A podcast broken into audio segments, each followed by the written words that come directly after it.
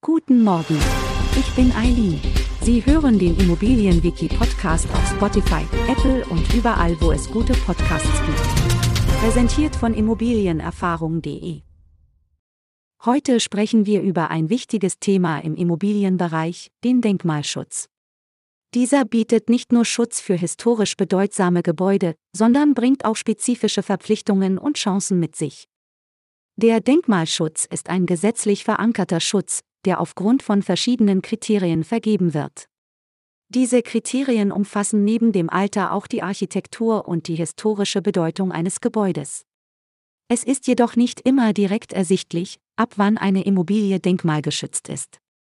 Deshalb empfehle ich Ihnen, als potenzieller Käufer eines historischen Hauses, sich vorab beim örtlichen Bauamt über den Denkmalschutzstatus zu informieren.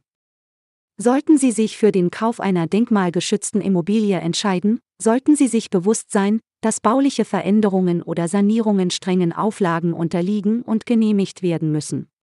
Sie übernehmen die Verpflichtungen für die Instandhaltung des Denkmals oder des Gebäudes, sobald Sie Eigentümer werden.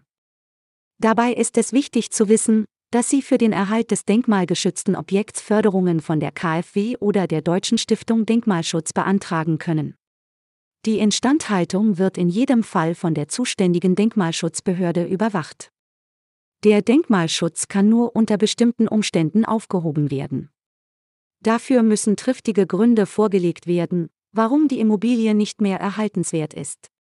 Die genauen Kriterien für den Denkmalschutz können von Bundesland zu Bundesland variieren. In Nordrhein-Westfalen gelten beispielsweise andere Vorgaben als in Bayern oder Sachsen. Wir freuen uns darauf, Sie auch in der nächsten Folge begrüßen zu dürfen. Schauen Sie gerne jederzeit bei immobilienerfahrung.de vorbei und abonnieren Sie unseren Podcast, um keine Folge zu verpassen. Bleiben Sie dran und bis zum nächsten Mal.